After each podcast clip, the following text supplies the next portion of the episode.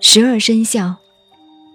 至于这十二地支的生肖为子鼠丑牛寅虎卯兔辰龙巳蛇午马未羊申猴酉鸡戌狗亥猪。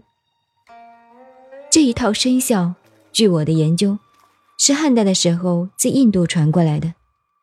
印度当时的十二地支，并不完全像我们的，而是用文化抽象的符号来代表，用动物来代表，后来变成中国文化的解释。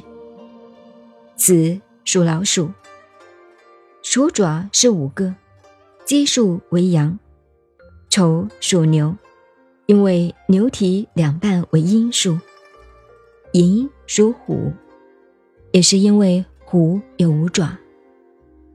卯属兔，是因为兔唇两半等等，据说是如此定的，但事出有因，查无实据。另外，据古今图书集成《干支部》所讲的，以二十八宿知天晴地要，分值于天，以记十二辰，此十二生肖之所使这一观念，由近年出土的西汉铜器。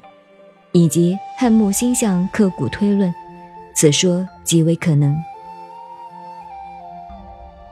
您现在收听的是南怀瑾先生的《易经杂说》，我是静静找恩，微信公众号 FM 幺八八四八，感谢您的收听，再见。